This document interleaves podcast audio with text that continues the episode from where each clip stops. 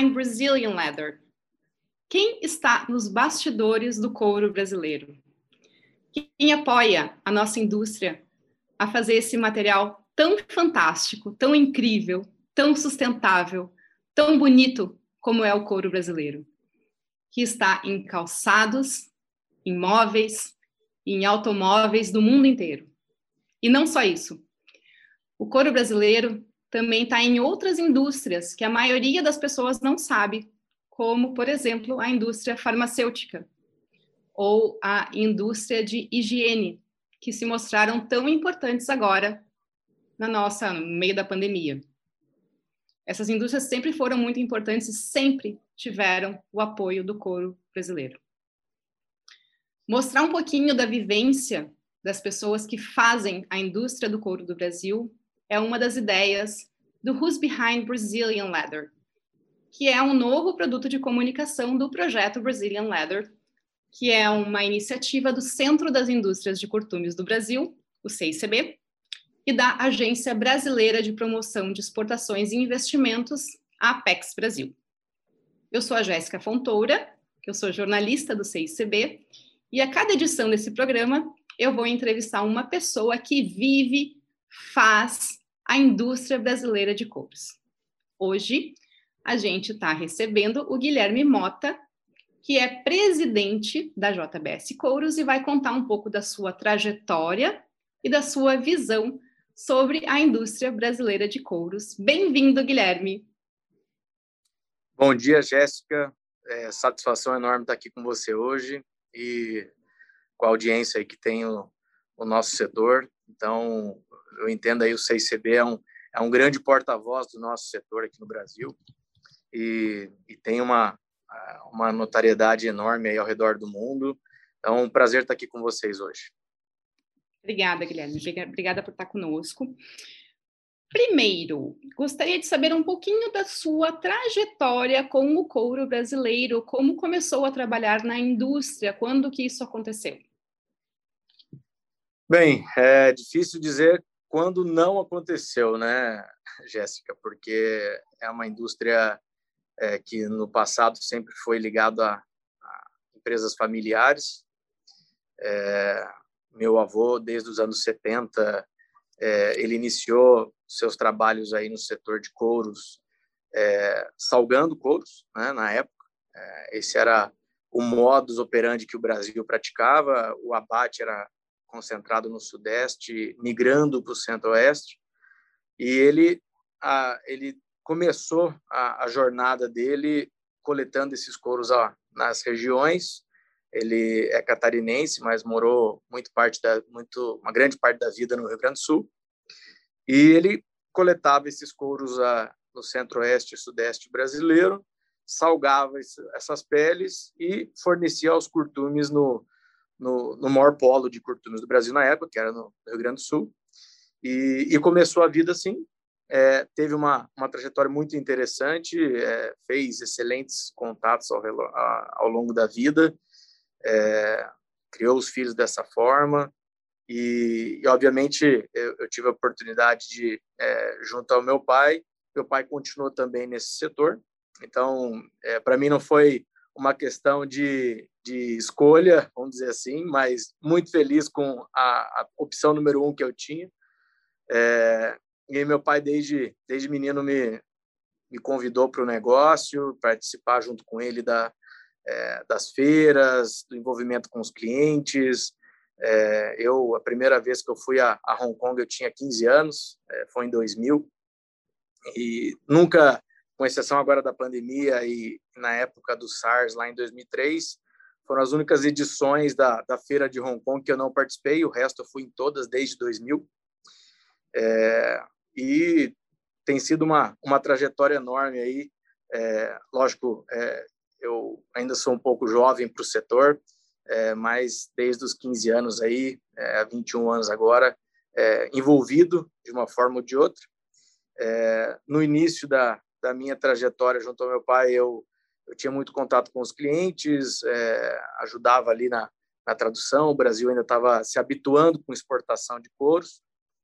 É, e sempre fui muito envolvido no comercial, fiz grandes amigos, é, colegas da indústria, colegas do CICB, é, Fernando Belo, aí, nosso presidente do, CCB, do CICB, é, me viu crescer, é, a gente sempre conviveu junto aí nas feiras, então começou assim, e em 2009 é, a, a gente é, começa o projeto aqui dentro da JBS, então até então a gente era uma empresa familiar, é, administrava um negócio onde fazia-se wet blue, semi-acabado e acabado, em 2009, é, a gente entra dentro da JBS e começa aqui uma, uma outra jornada, é, que tem sido também uma experiência muito gratificante, é, pela, pela carga, pela responsabilidade que tem é, é, o desafio é, da JBS como divisão de couros.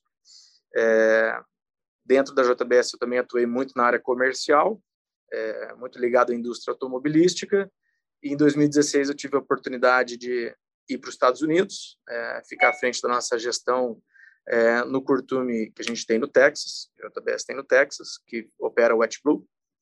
É, fiquei por lá é, três anos. Em 2019, é, retornei ao Brasil, de 16 então a 19 fiquei por lá. Retornando ao Brasil, é, eu fui convidado pelo, pelo nosso presidente aqui no Brasil, pelo Wesley Filho, a liderar o nosso negócio de curso e de 2019 até, até então, é, estou aqui é, responsável pela, por 7.500 colaboradores é, à frente desse negócio. Se eu puder resumir, é, é mais ou menos por aí. Bom, tu falaste agora, então, 7.500 colaboradores. Correto. Qual é o panorama da JBS Couros hoje no mundo? Divisão de colaboradores, produção, países, mercados? Bem, Jéssica, é, 2019, vamos, vamos trazer um pouquinho a história é, um pouco mais recente, né? 2019 talvez foi um ano muito traumático para a indústria de peles ao redor do mundo. É, a gente costuma dizer que é, o, o, setor de couros enfrentou uma crise de identidade muito severa, né? onde alguns países é, chegaram a, a descartar peles bovinas, é, o mundo estava bem, a economia do mundo andava a, a, passos largos, mas o setor de couro enfrentava ali uma crise é, setorial. Né? É, por que, que eu trago o panorama de 2019? Porque através desse ano complicado, em virtude dele, é, foi onde várias empresas ao redor do mundo, e JBS é uma delas, é, investiu em tecnologia, não, não parou seus investimentos em em pesquisa, em desenvolvimento, inovação. É, os nossos lançamentos dos últimos três anos, eles mostram a nossa inclinação a, a esse processo de transformação e de, e de criar novos produtos. É, tinham todas as prerrogativas lá no ano 2019 de do setor esfriar, parar de criar novas ideias e, pelo contrário, nós, como JBS, a gente viu um panorama de terra muito fértil para criação, né? para buscar novamente essa identidade e, e o, o, produtor final, quem faz a bolsa, quem faz o carro, quem faz o sapato, quem faz o sofá, é, quem faz a manufatura da pele no final, é engajar novamente com o material, entender que ele, é, ele pode ser feito de maneira responsável, maneira sustentável, é, é sempre foi um, um, uma grande pauta nossa. Então, o, o, o que a gente conseguiu construir nesses últimos três anos foi muito positivo, muito positivo. Então, eu, eu vejo um panorama onde a gente saiu é, de uma condição de, é, de não demanda ou de uma fraquíssima demanda. Isso não foi só para o Brasil, né? A gente eu, eu acompanhei nos Estados Unidos de 2016 até 19 o, o material americano também perdeu valor, o argentino perdeu valor, o couro brasileiro perdeu, o australiano perdeu, que são aí os quatro maiores é, abatedores de animais no mundo. Então, é, hoje eu, eu entendo, enxergo a, a, a, o cenário muito mais positivo, sem dúvida nenhuma. Isso é, foi só conquistado através de, de uma recuperação de imagem e com muita, com muita inovação e pesquisa. Né? As empresas brasileiras conquistaram um excelente lugar aí é, como é, criadores, né? É, Antigamente, o Brasil era um, um grande produtor de commodities e, ao longo das décadas, eles É, os curtumes brasileiros inovaram muito, é, avançaram na cadeia, é, agregaram mais valor e, e, nós também entramos nesse mesmo barco aí e, e hoje a gente está é, muito satisfeito com o progresso que aconteceu ao longo dos anos. Está otimista, então? Muito otimista, Jéssica, muito otimista.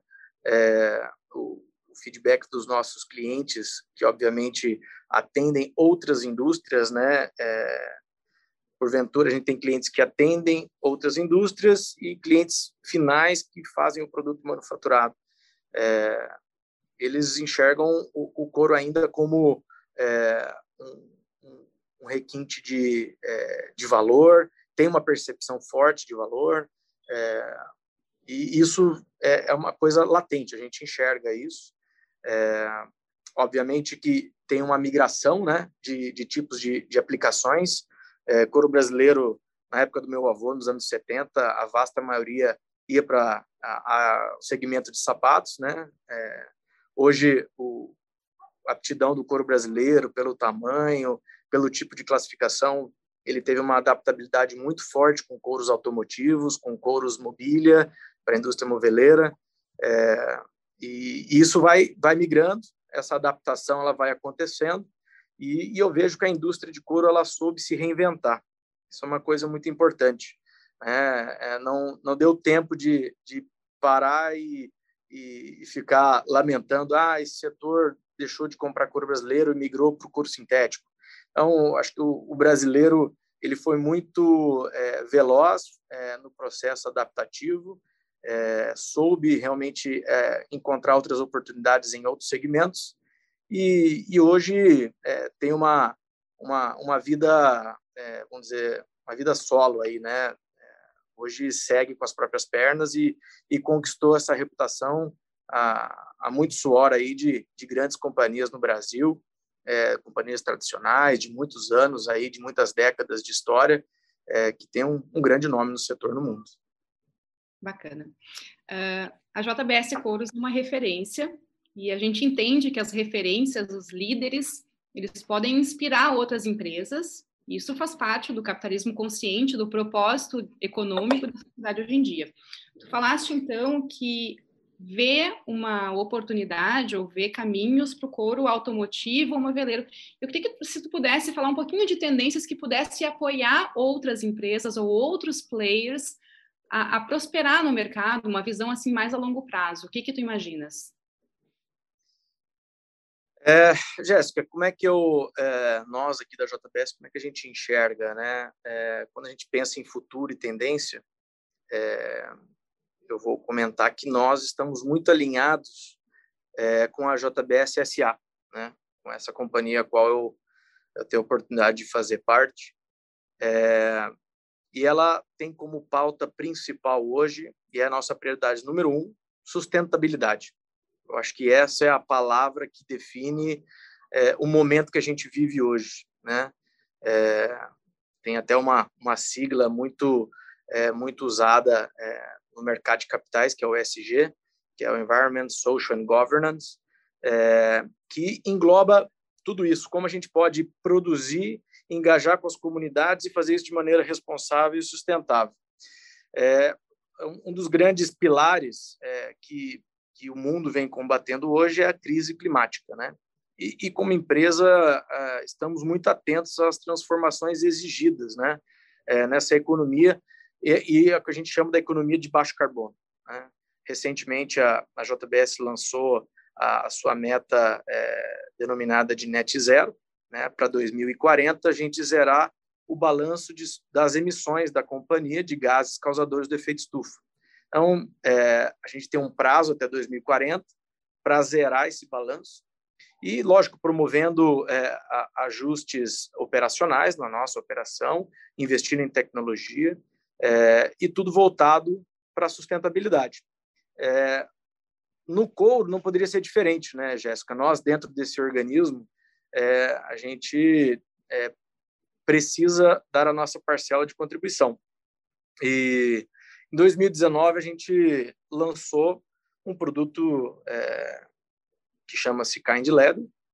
É, nós entendemos como uma grande revolução na indústria É, 2019 nós lançamos baseado em várias crenças da companhia. É, mas em 2020 a gente precisava de uma corroboração científica, né? E nós fizemos um trabalho exaustivo, muito intenso, aproveitando a oportunidade de estar dentro do, de um ambiente igual a JBS, que nós conseguimos entender a cadeia até o pecuarista, é, a gente usou a ciência como aliado. Fizemos um grande trabalho que é o, o LCA, que é o Life Cycle Assessment, que é o ciclo de vida do produto, e o, e o Kind Leather, que a gente tinha como crença é, de algo sustentável, é, veio a, a, a, informação ou a validação científica de que realmente é, né? Da diminuição da pegada de carbono. Só como título de exemplo, é, um dos nossos scores de potencial de aquecimento global num couro regular ele está em 34 e num couro é, kind leather está em 8. Então, é pouco mais que quatro vezes a menos. Então, é, isso tem um impacto, né? É, isso tem um impacto de longo prazo. E um dos principais dramas que tem a indústria é, que produz artigos manufaturados em couro é o resíduo industrial. Né? Eu acho que essa é, uma, é, é um grande entrave para o consumo. É, usar couros ele é trabalhoso, né? é diferente. Não estou fazendo apologia ao sintético aqui longe de mim, mas o sintético tem suas versatilidades que o couro ele precisa de uma certa forma, contrapor. Né? É, sintético, pela natureza do produto, não tem defeito, ele é mais fácil de cortar, ele não exige uma carga é, muito específica de mão de obra. É, mas a gente sabe que o plástico, no longo período, a durabilidade dele é muito baixa. E a gente entende, e isso é, é cientificamente comprovado, que couro é quase para sempre, né? É, na sua durabilidade e, e, nas características, preservando essas características.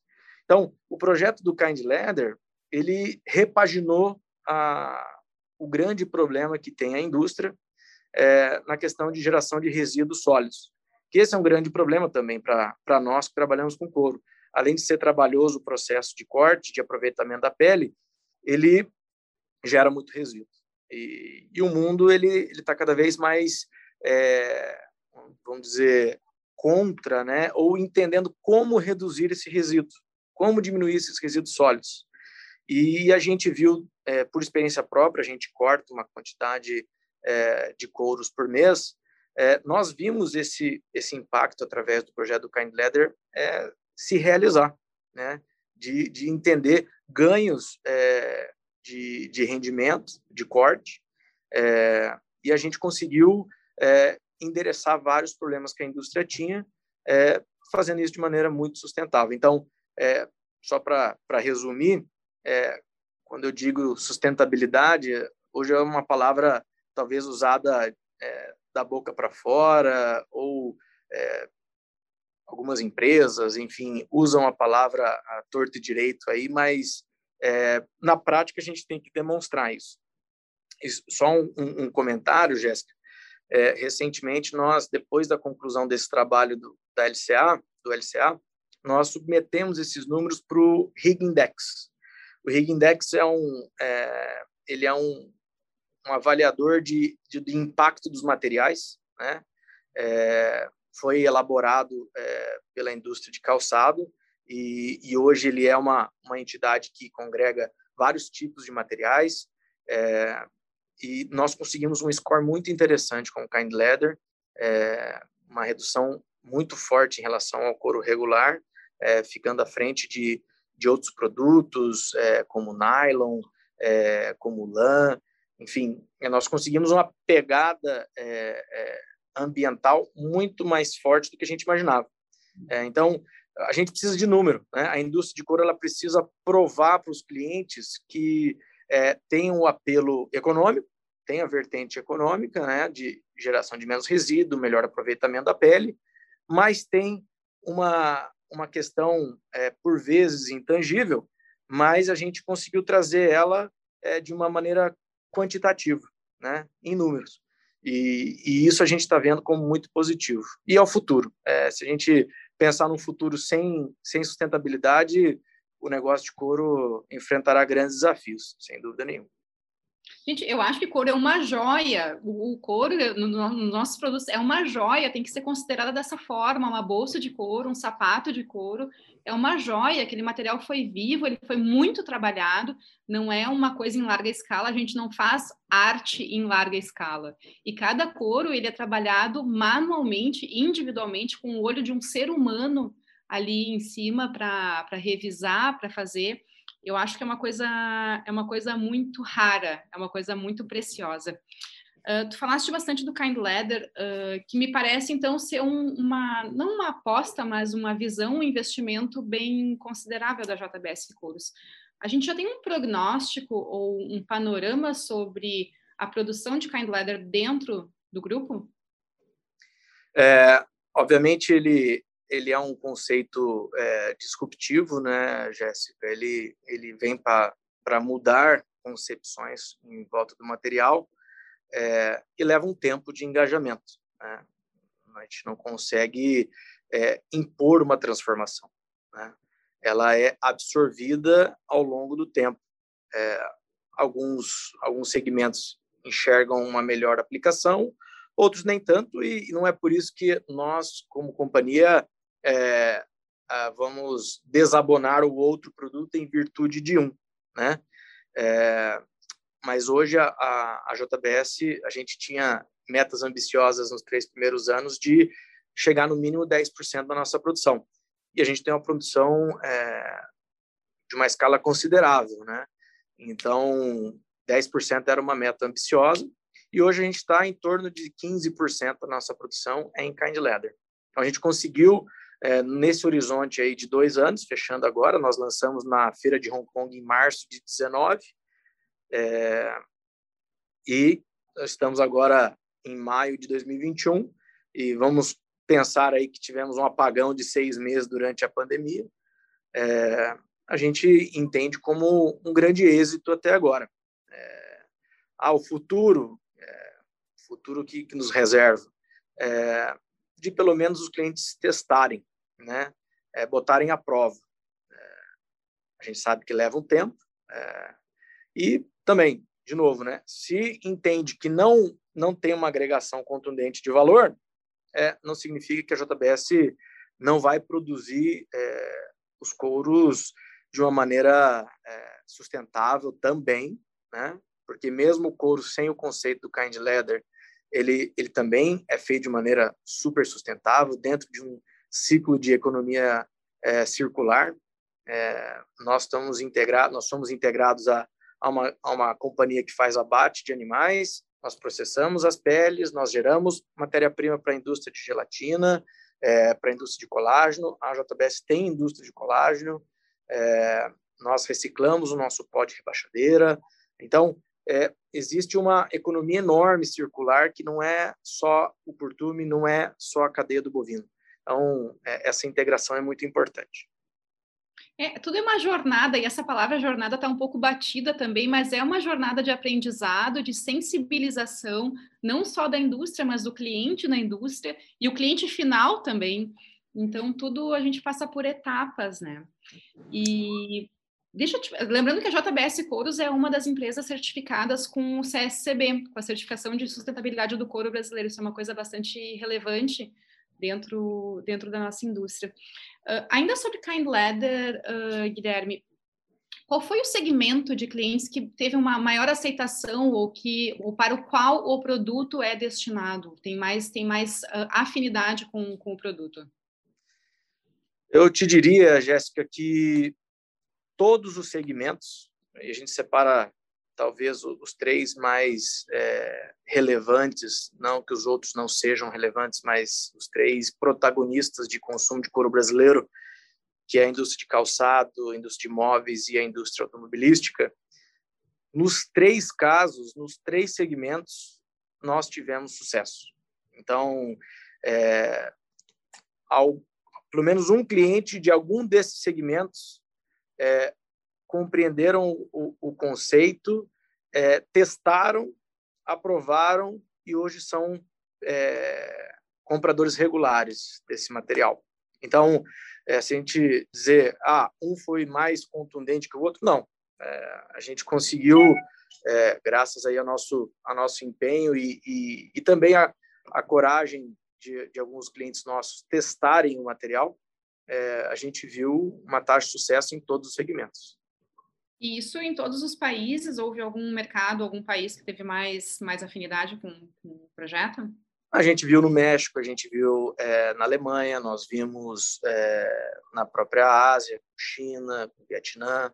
É, nós temos uma fábrica no Vietnã, então alguns clientes que, que, são clientes nossos da planta de couro acabado, eles eles engajaram também no projeto do Kind Leather. Ou seja, é, tem uma amplitude multissegmento e também uma amplitude é, multicontinental, podemos chamar assim. Então, atendeu Europa, atendeu América do Norte, atendeu a Ásia. É, então, ele tem uma abrangência muito interessante. E abriu portas para nós que nós não tínhamos acesso antes. Né? Conseguimos é, nos aproximar é, de clientes que até então ou não não tinham interesse muito grande por couro brasileiro é, ou desconheciam é, próprio mercado do Brasil, né? às vezes muito focado com alguma indústria é, uma fonte de matéria-prima é, de nicho, né, muito específica para algum país. Então, é, foi um, momento importante da companhia, sem dúvida. Legal. Como eu falei antes, é, a gente entende que a, a, a posição do líder ou da, das referências é inspirar outros players no mercado. E a JBS sempre trouxe com muita transparência a história do, do Kind Leather, e eu acho que isso inspirou outros curtumes, outras indústrias também a buscar processos similares, parecidos ou análogos à ideia, à ideia do Kind Leather? É, a gente, a gente quer fazer a mudança, né, Jéssica? O nosso grande objetivo é, a gente costuma dizer aqui que mais do mesmo dá no mesmo. Então, como fazer diferente? É, isso é um dos valores que a indústria de couro nos ensinou, né? É, adaptação é, e uma coisa que eu costumo dizer, uma insatisfação positiva. Né? Estamos sempre insatisfeitos, sempre insatisfeitos. Como é que a gente pode ser melhor amanhã? Atingimos, chegamos nesse score, como que pode ser mais? Né? E a, a, nós nos provocamos aqui a todo momento, né? E, e assim, o animal satisfeito vira presa.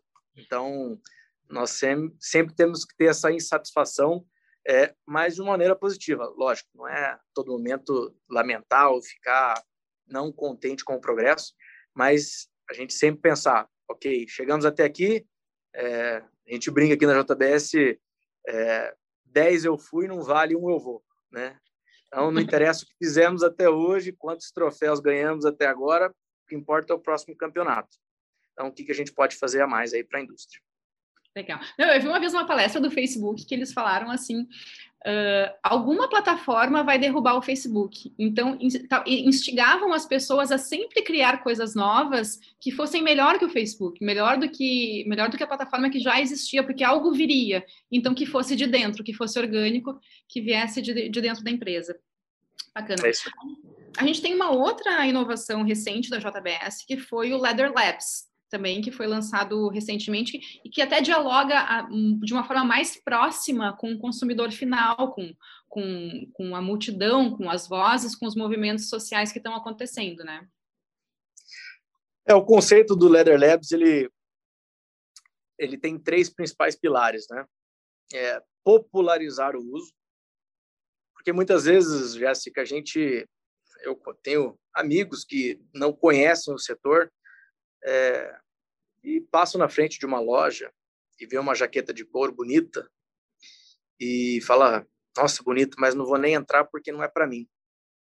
É, couro é caro, é, faz essa analogia de que se é de couro é caro e nem teve a coragem de entrar dentro da loja e perguntar o preço. Né? É, poderia se surpreender. Ou o caro, é, hoje, sabendo que a jaqueta pode ficar 20 anos no armário, é, pode ser o barato daqui no longo prazo. É, então, é, o, o, pilar do Leather Labs era popularizar o uso. Como a gente traz essa popularidade? E, além disso, democratizar o acesso. Né? É, hoje, a gente, só aqui no município de São Paulo, onde eu fico baseado, nós é, fizemos uma pesquisa, existem 1.200 tapeceiros no município da Grande São Paulo. Não no município, mas na Grande São Paulo. É, esses pequenos produtores, eles precisam aprimorar o acesso. É, por muitas vezes, tem acesso a um produto que foi feito talvez não da melhor maneira, é, ou uma dificuldade de acessar a um produto padrão exportação que vai para grandes companhias ao redor do mundo para fazerem poltronas e sofás. Como a gente é, democratiza um pouco esse acesso? Né? Então, a plataforma do Leather Labs era, era muito é, voltada para isso e ela foi criada dessa forma. Junto com ela, é, nós queremos criar uma plataforma de geração de conteúdo. Né? Como a gente engaja as pessoas e desmistificar alguns temas polêmicos em volta do nosso setor. Né? É, muitas pessoas fazem, é, por desconhecimento, né, analogias de que é poluente ou é, ele, ele consome muito recurso natural, é, ele impacta muito a natureza, é, mas talvez há 50 anos atrás era um, um, um modo que existia no Brasil e em vários lugares do mundo. É, hoje o, o, mundo evoluiu muito, não só a JBS, eu não vou falar é, em nosso nome, mas a indústria como um todo, a, as exigências do Brasil, dos órgãos ambientais, é, são tão severas quanto a Europa hoje. É, as certificações de LWG que são feitas ao redor do Brasil inteiro, em todos os curtumes, em grandes curtumes do Brasil, é, mostra isso, né, que ele atende de maneira eficaz a, os parâmetros desse protocolo, por exemplo. Então, assim, é feito de maneira sustentável, é a gente desmistificar isso através de uma plataforma amigável, de fácil acesso, e vender produtos avulsos, né? Acho que esse era um, um, uma grande é, complicação de eu ter amigos me ligarem, Guilherme, poxa, eu queria comprar cinco coros, três coros, quantos, quantos coros eu preciso para fazer uma, um sofá de três lugares? Né? E nós montamos ali de uma maneira amigável, onde as pessoas podem acessar, tem a calculadora do couro, é, eu tenho um sofá de três lugares, quantos, quantos couros eu preciso, de quantos metros. Então, é para trazer essa, é, essa comunicação mais próxima. Então, é, vamos dizer, hoje uma, uma venda em pequena escala para uma indústria de pele é vender mil metros de couro. É, a Jéssica quer trocar o revestimento do sofá dela, não tem como comprar mil metros. Mas você não sabe o tamanho dos meus sofás? São muitos, são sofás. Mas ali é, a gente quer trazer, e tem outras empresas no Brasil que engajaram na mesma frente, é, é fazer aquilo de uma maneira mais avulsa. Eu quero comprar duas peles. Eu quero fazer, eu quero fazer artesanato em casa. Eu quero é, criar uma renda para mim. Então, é, isso foi um, um dos pilares. É, dentro disso, no, dentro do Leather Labs, dentro dessa plataforma, entrou também produtos manufaturados, ou seja, a gente quer criar um marketplace, né, onde empresas que produzem artefatos em couro podem usar a plataforma para vender os seus materiais, né, e a gente encontrar esses parceiros é, dentro da indústria e engajar com eles. É, dentro também do Leather Labs, é, desculpe se eu estou me estendendo, Jéssica, mas dentro do Leather Labs, nós também é, fizemos um trabalho social fantástico, que é, nós nos associamos a uma ONG chamada Orienta Vida, é, na cidade de Potim, no estado de São Paulo.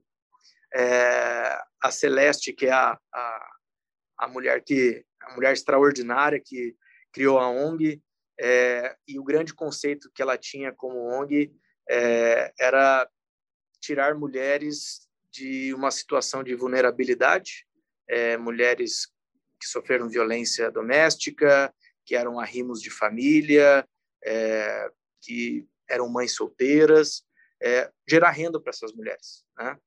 E ela fez um trabalho ao longo das décadas aí maravilhoso, é, e ela e ela tem uma habilidade e, e as moças que trabalham com ela elas têm uma habilidade muito grande com vários materiais, como seda, algodão, tecidos diversos, mas não tinham a habilidade de fazer é, produtos manufaturados em couro. E nós, é, junto com ela, engajamos, é, nós demos, é, doamos algumas máquinas para a ONG para fazer o trabalho com couro, é, demos em parceria com o Senai é, as instruções para essas mulheres e hoje elas geram aí produtos manufaturados em couro que a gente também vende na plataforma é, e essa renda é revertida com certeza para elas. Então, é, tem um, um, trabalho além de comercial, né? além de vender. É, é, é muito mais para engajar a comunidade.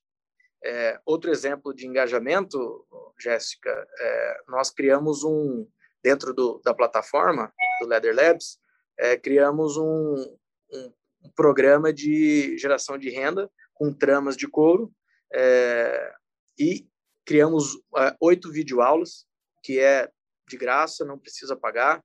É, você compra o kit com o ferramental e a Raquel Sakamoto, que é uma parceira nossa, uma artesã aqui de São Paulo, muito conhecida, ela, a gente fez uma parceria com ela, onde ela montou as videoaulas, é, ensinando as pessoas a, a, o do yourself, né? É, fazer dentro de casa, criar é, esses artefatos em couro, é, com um custo muito modesto e poder gerar renda para essas pessoas que agora mais do que nunca é, ainda o Brasil vive um momento complicado, mas conseguir gerar renda para essas pessoas. Então, é, fechando o assunto do Leather Labs, é, a gente está muito animado. É, uma coisa escalável, é uma plataforma que nasce no Brasil, mas ela ela pode ser é, ampliada para outros países do mundo com, com os mesmos propósitos. E, e a gente está muito esperançoso, né, é, em, com mais essa inovação da JBS. O Leather Labs foi, ele foi gestado antes da pandemia ou ele foi alguma coisa que surgiu com a demanda da pandemia sobre e-commerce e relacionamento direto com o consumidor? É, ele foi aprovado no processo orçamentário, no nosso processo orçamentário de é, 2019. Ou seja, nós aprovamos, nós elaboramos ele no início de 19, é, construímos a, o conceito. É, em outubro, com a presidência da JBS, nós aprovamos ele em outubro de 19, ou seja, a pandemia não tinha nem começado. Ele é pré-pandemia, então. Sim. Já está tocando aí, vendendo couro.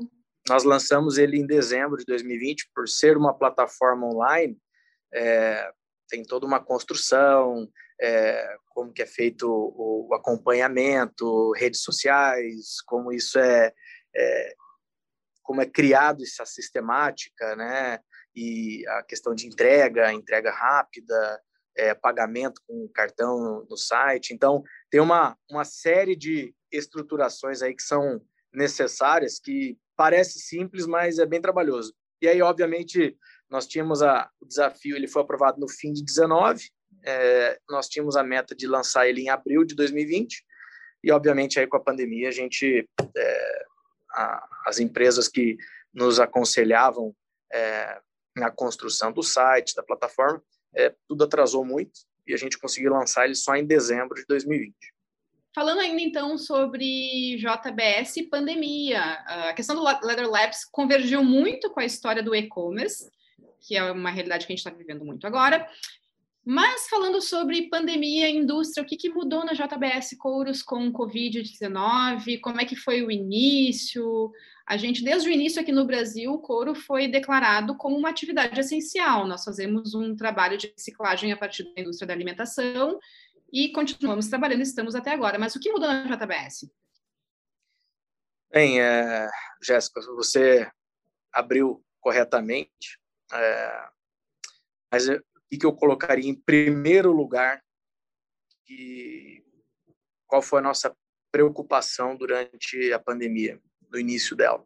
Em primeiro lugar, prioridade, prioridade número um da companhia, segurança dos 140 mil colaboradores que a JBS tem no Brasil e 240 mil que ela tem ao redor do mundo.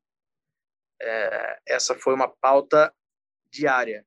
No primeiro mês, todo dia, sete da manhã, todos os líderes da empresa, os principais é, líderes dos negócios nosso, Friboi, é, as, as, lojas da Swift, é, todos os líderes, sete horas da manhã, todos os dias, junto ao nosso presidente, fazíamos uma reunião é, para entender o avanço, entender como nós protegíamos é, os nossos colaboradores. Essa era a nossa prioridade número um.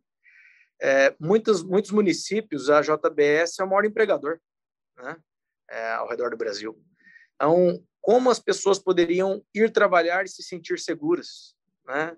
Não é só a gente dizer que é essencial, o alimento a gente sabe que é essencial, a indústria de pele você comentou bem, e foi é, uma, uma voz importante o CICB é, nesse momento é, de engajamento lá em Brasília, é, junto do Belo, é, para mostrar que realmente a gente está na cadeia do bovino. Se os curtumes parassem, os frigoríficos teriam que parar, é, até por legislação. Couro não pode ficar dentro da sala de abate é, por mais de oito horas. Então, é, com certeza ele é essencial. É, mas a gente ainda corria o risco dos nossos colaboradores dentro do ambiente de trabalho. Então, foi feita uma força-tarefa, envolveu várias pessoas, vários comitês, para entender os protocolos e preservar a integridade dos nossos colegas. Então, essa era a prioridade número um. É, e a gente teve uma, uma, uma grande é, taxa de êxito nesse sentido. Né? É, isso, dois meses depois, a JBS, um mês depois da pandemia, a JBS faz algo extraordinário, é, com o lançamento do programa Fazer o Bem Faz Bem. É, e foi feito doações para o combate à pandemia em 400 milhões de reais. Uhum. É, não é pouco dinheiro isso. Né? É, é, o segundo maior doador do Brasil. Então, foi uma, uma experiência muito gratificante, né? a gente contribuir com a comunidade no momento difícil que passava. É, eu tive a oportunidade de participar de uma doação dessa. É, eu, eu fui à nossa unidade de Porangatu, no norte do Goiás, entregar uma UTI móvel, é, e a gente viu o quanto que aquilo impacta um município é, que não tem tanto recurso assim, Qual e tem uma UTI móvel. Pode repetir para nós? 400 milhões de reais no Brasil. 400 milhões. E, isso. E nos Estados Unidos, mais 300 milhões de reais, convertendo aí. Então, foi realmente algo grandioso que a companhia fez é, para realmente proteger a comunidade que tanto contribuiu para a JBS. Né? É, respiradores, tomógrafo, foi, é, foi feito algo realmente colossal é, por um time, é, nosso time de suprimentos, ele, eles fizeram em tempo recorde, é, com auditoria nesse processo, para fazer as coisas muito claras e, e, realmente ajudar nesse momento difícil. Então, é, sinto um, um, orgulho enorme de poder ter feito parte dessa história. É, e, obviamente, para os negócios, a, a, a, pandemia ela nos, nos estimulou a, a adotar disciplinas diferentes. Né? É, o vídeo se tornou um grande aliado. É, nós tínhamos uma rotina de viagem muito forte na JBS, time de vendas. Eu fiquei ao longo de 18 anos aí sempre ligado a vendas é, e, e, viajei muito. Tinha uma rotina aí de 20 a 25 semanas por ano fora de casa. É, e os nossos clientes estão fora do Brasil, a grande maioria. Né? Nós temos excelentes clientes dentro do Brasil, mas são pequenas quantidades de clientes é, o, a vasta maioria está tá lá fora e, e, sem poder viajar, sem poder ter esse contato com, com os nossos clientes, foi um tremendo desafio. É, nós conseguimos encontrar as maneiras, é, fomos muito flexíveis, é, ajudamos é, nesse momento complicado, é, embarques que foram suspensos e produções que foram colocadas on hold. Então, a gente teve um poder de reação muito, muito rápido para desacelerar e no momento que a demanda voltou também a gente teve uma, um poder de reação forte para reacelerar, né? Para tomar a inércia novamente. É, eu, eu, eu lembro da a gente na unidade de Lins a gente teve que é, em maio desligar pessoas, em agosto contratar pessoas, né? Infelizmente, é, é felizmente, né? tivemos que desligar, mas por a gente estar num complexo junto com o frigorífico, essas pessoas não foram necessariamente desligadas da JBS, elas migraram para o frigorífico da Friboi, é, mas a gente tivemos que abaixar o contingente é, de colaboradores e três meses depois tivemos que contratar tudo de novo. Né? Então, nos alegrou muito é, que a demanda, a demanda voltou é, e, obviamente, a pandemia trouxe várias oportunidades. É, e alguns setores tiveram mais destaque. Né? É, as pessoas ficaram em casa, é, as pessoas é, foram suportadas por, por alguns governos é, para ficar em casa, que era realmente quem podia era o recomendado e é o recomendado a fazer. Quem pode fica em casa. A gente ainda infelizmente não não saiu dessa pandemia ainda. É, e essas pessoas consumiram mais produtos para casa é, e porventura couro participou disso. Né? Então a gente viu realmente uma demanda cair, é, dois, três meses de apagão e três meses para frente a gente viu a coisa acelerar e como a gente controlava esse processo é, de maneira é, adequada, né? Sem estressar equipamento, sem colocar nenhum colaborador em risco, é, evitando as aglomerações. Nossa taxa de contágio das unidades são muito baixas, então é, a gente conseguiu manejar a coisa de maneira apropriada. É, pensando em como engajar com a comunidade, é, recentemente nós lançamos o VBlock. Né? É uma tecnologia. É... é verdade, claro, isso, isso foi, foi muito falado recentemente nas últimas semanas. Nós criamos a tecnologia VBlock em parceiro com uma indústria química nacional que detém a tecnologia. É, nós, logo no início da pandemia, como é que a gente cria um couro anti-Covid?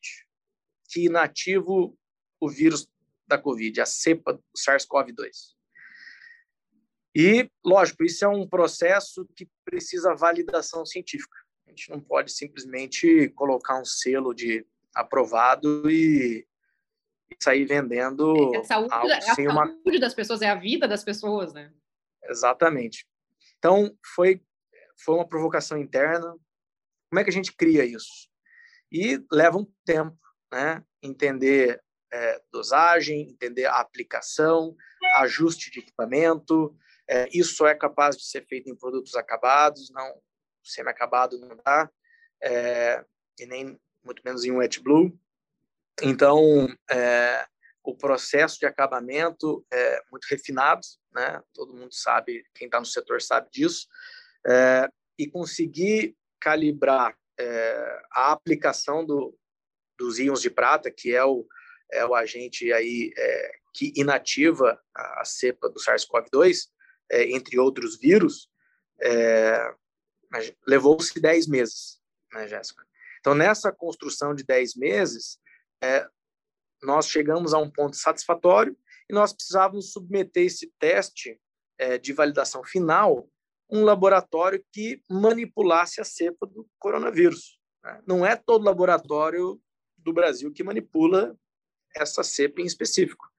E nós conseguimos aprovar isso aqui dentro da USP, né? dentro do Instituto de Ciências é, Biomédicas da USP, aqui em São Paulo.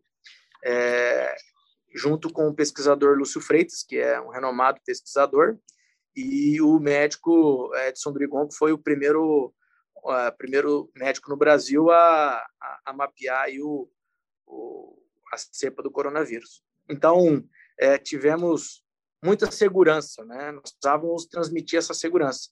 E através desse, dessa comprovação científica na USP, é, a gente ficou muito contente, né? É, em 30 minutos, 99% é, por cento do vírus é inativado, do coronavírus é inativado. Então, é uma tecnologia adicional, os clientes têm acesso a essa tecnologia hoje, é, e é, a gente entende que o vírus não é algo é, não é algo que se elimina do ambiente, né? Ele vai continuar. É, as vacinas vão evoluindo, mas o vírus ele não é que ele vai desaparecer. A gente vai ter que aprender a conviver com ele. É, um pouco antes de lançar é, nós até nos perguntamos, ah, mas será que não, não passou o problema? É, e a resposta dos cientistas é, é, o vírus ele não é uma coisa que desaparece. A, a população entende como enfrenta. Né? É, então, a gente acredita que é uma tecnologia que veio para durar e dar mais resistência e durabilidade ao material. Então, é, fechando aí o tema da pandemia, é, acho que a gente, como companhia, fez o que precisava, é, protegendo as pessoas, protegendo as comunidades, é, e aí no setor de couros a gente também deu a nossa, a nossa contribuição aí lançando um produto inovador. Maravilhosos, amei. Não, isso é muito importante, assim. Primeira visão, proteger as pessoas. É, é por elas que a gente está aqui, é por elas que a gente trabalha, as pessoas que trabalham conosco, as nossas famílias, as nossas comunidades, isso é muito importante. E trazer uma inovação que possa ser positiva nesse momento e que possa trazer pesquisa para outros momentos que virão, que a gente tem que estar preparado, isso é, é muito relevante. Guilherme, para encerrar nossa entrevista, que eu estou adorando. Eu não queria encerrar nossa entrevista, mas eu queria que tu contasse um pouquinho, então, que ensinamentos o couro, a indústria do couro, o trabalho com couro trouxeram para a tua vida, que pode ter reflexos em outros setores econômicos, possam inspirar outras pessoas em suas atividades, seja no couro ou seja em, outra, em outro setor? É, a pergunta, pergunta densa, né? A resposta não é a resposta não é, não, nunca é muito simples, mas primeiro os valores que eu tenho dentro de casa, né? É, nos ensinamentos dos meus pais, é, que sempre foram é, grandes formadores de opinião, é, eu trago isso de dentro de casa e algo que meu pai sempre me ensinou é, e o setor de cursos também, a humildade acima de tudo. É, Jéssica, é, ser agradável não tira pedaço, né? É um colega nosso aqui que infelizmente partiu dessa já é, era o Steve Miller, que era nosso diretor técnico aqui da JBS, e ele falava never burn bridges, né? nunca queime pontes. É, hoje você tem um adversário nos negócios é, e você distrata esse adversário. Amanhã ele sai da empresa e ele é o comprador de uma outra empresa que é cliente teu e você vai ter que sentar nessa mesa de negócio com eles. E você for uma pessoa que é, tratou mal e quem é tratado mal nunca esquece. Nunca esquece. É, releva, mas não esquece. Então, humildade foi algo que a indústria de couro me ensinou. Nós é, participamos de um setor que tem uma relevância global, mas ele é muito pequeno. Né? As pessoas se conhecem, as pessoas conversam uma com as outras, as feiras, que são movimentos ali onde é, os maiores protagonistas do mundo do setor, eles estão num ambiente só. Então as pessoas se conhecem, reputação nos precede. É, se você tem uma péssima reputação, é, você vai ser visto como alguém de, é, de um caráter duvidoso para sempre nessa indústria. É difícil reverter. Então, isso é algo que essa indústria me ensinou. Não que a gente não fosse humilde, mas ela, é, ela eleva um pouco esse valor e é um dos valores da JBS. Né? Nós temos aqui é, o, o, que nos une, né? são os nossos valores, o que, o que faz a gente uma empresa unida e sólida é, é realmente a, a, crença nesses valores, e humildade é um deles. É, e, assim, na vida ou numa grande companhia ou numa pequena, é, um, pequeno empre, é, um pequeno empreendedor, é, não existe, pelo menos a minha ótica, Jéssica, não existe um plano de carreira. Né? É, eu, eu vejo, não é algo linear, né? não é algo programável, é, e sim existe um plano de oportunidades. Né? É, o Bernardinho que falava, né? Quanto mais eu treino, mais sorte eu tenho. Então, é saber realmente se reinventar, é, a gente ter o dinamismo que a indústria de cor ensinou muita gente a ser dinâmico, a não parar no tempo, não é, duvidar das crenças nossas todo dia. Ah, isso aqui sempre funcionou assim, ah, meu avô fazia desse jeito, meu pai fazia desse jeito. É, pois é, fazia, mas agora tem que mudar. É um novo mundo. É, então, é, essa, é, essas oportunidades elas aparecem a todos os dias é, e a gente tem que saber aproveitar. É, eu, eu tenho eu me considero uma pessoa de, obviamente, de muita sorte. É, eu, mas eu também, ao longo da minha trajetória, sempre fui em busca das oportunidades. Né? Ah, a oportunidade agora é, é, fazer um projeto em cima de couros americanos. Vamos lá para os Estados Unidos? Vamos embora. Eu sempre tive uma família que, que sempre topou tudo. É, tenho 11 anos de casado, mudei 10 vezes, então quase a média aí de uma por ano. É, mas, ó, mas a, a, tua esposa foi corajosa, hein, Guilherme? Ela, ela é muito, ela é muito corajosa, sem dúvida. Ela, ela é o braço forte da casa e, e sempre é muito dinâmica e, e, a indústria de couro nos pede isso, né? Há 20 anos atrás, quando eu comecei a viajar, o maior importador de couro do Brasil era a Península Ibérica, era Portugal e Espanha. Né? E a Itália ali em conjunto, mas a Espanha e, e Portugal eram expoentes. É, infelizmente, é um mercado que é, migrou. Né? Não, a gente não, se os curtumes brasileiros não tivessem esse, essa é, habilidade de adaptação, seriam muito mais sofridos. Né? E isso eu vejo no brasileiro. O brasileiro realmente é, é muito habilidoso em se adaptar com a condição que tem e fazer o melhor com a condição que tem. Então, é, se eu pudesse resumir os valores aí, é adaptabilidade, que, é, que o mundo cor me ensinou, e humildade, acima de tudo. Que lindo, obrigada. Humildade, humildade foi muito bonito isso que, que tu falaste, assim, realmente é importante. E dentro da nossa indústria que é tão grande, mas ao mesmo tempo é tão pequena, todo mundo se conhece, está todo mundo conectado de alguma forma. Isso é realmente muito importante. A gente está chegando ao final. Eu quero agradecer a Alexa, que fez a, toda a ponte, como, como a gente falou assim, não, não queime pontes. A Alexa, Alexa fez a nossa ponte para a nossa entrevista. O Jorge, querido, também, muito obrigada, do marketing da JBS Couros. Ah, eu adorei conversar contigo, Guilherme. Muito legal. A gente tem que fazer essa conversa de novo. A gente tem que fazer uma conversa periódica de Who's Behind Brazilian Leather com Guilherme Mota. Muito bom. Estou disponível, Jéssica. Eu sou o entusiasta do trabalho que o CICB faz. É, é uma entidade que é, não une só pessoas do setor, une colegas, é, empresas que se admiram, empresas que respeitam o espaço do outro, é, que querem levar a, o Brasil, o couro brasileiro, muito distante. Né? Eles querem avançar de uma maneira é, consistente e perene. Né? É como a gente é, cria essa perenidade para couro brasileiro. Né? Nós adquirimos um grande espaço é, e o CICB sempre foi um, um tremendo porta-voz, né? com, com postura, com, com decência, é, com números nas mãos, defendendo o Brasil nos momentos difíceis, é, nos ataques às vezes deliberados, né, é, com a indústria nacional, é, por vezes sem muito conhecimento de causa, é, desmistificando alguns preconceitos, é, desassociando de coisas indevidas. Então, assim, o CICB tem um papel fundamental e, e para nós aqui poder participar desse dia com vocês é, é muito gratificante. Obrigado mesmo. Obrigada. Em nome do CICB, muito obrigada. Em nome do Brazilian Leather, muito obrigada.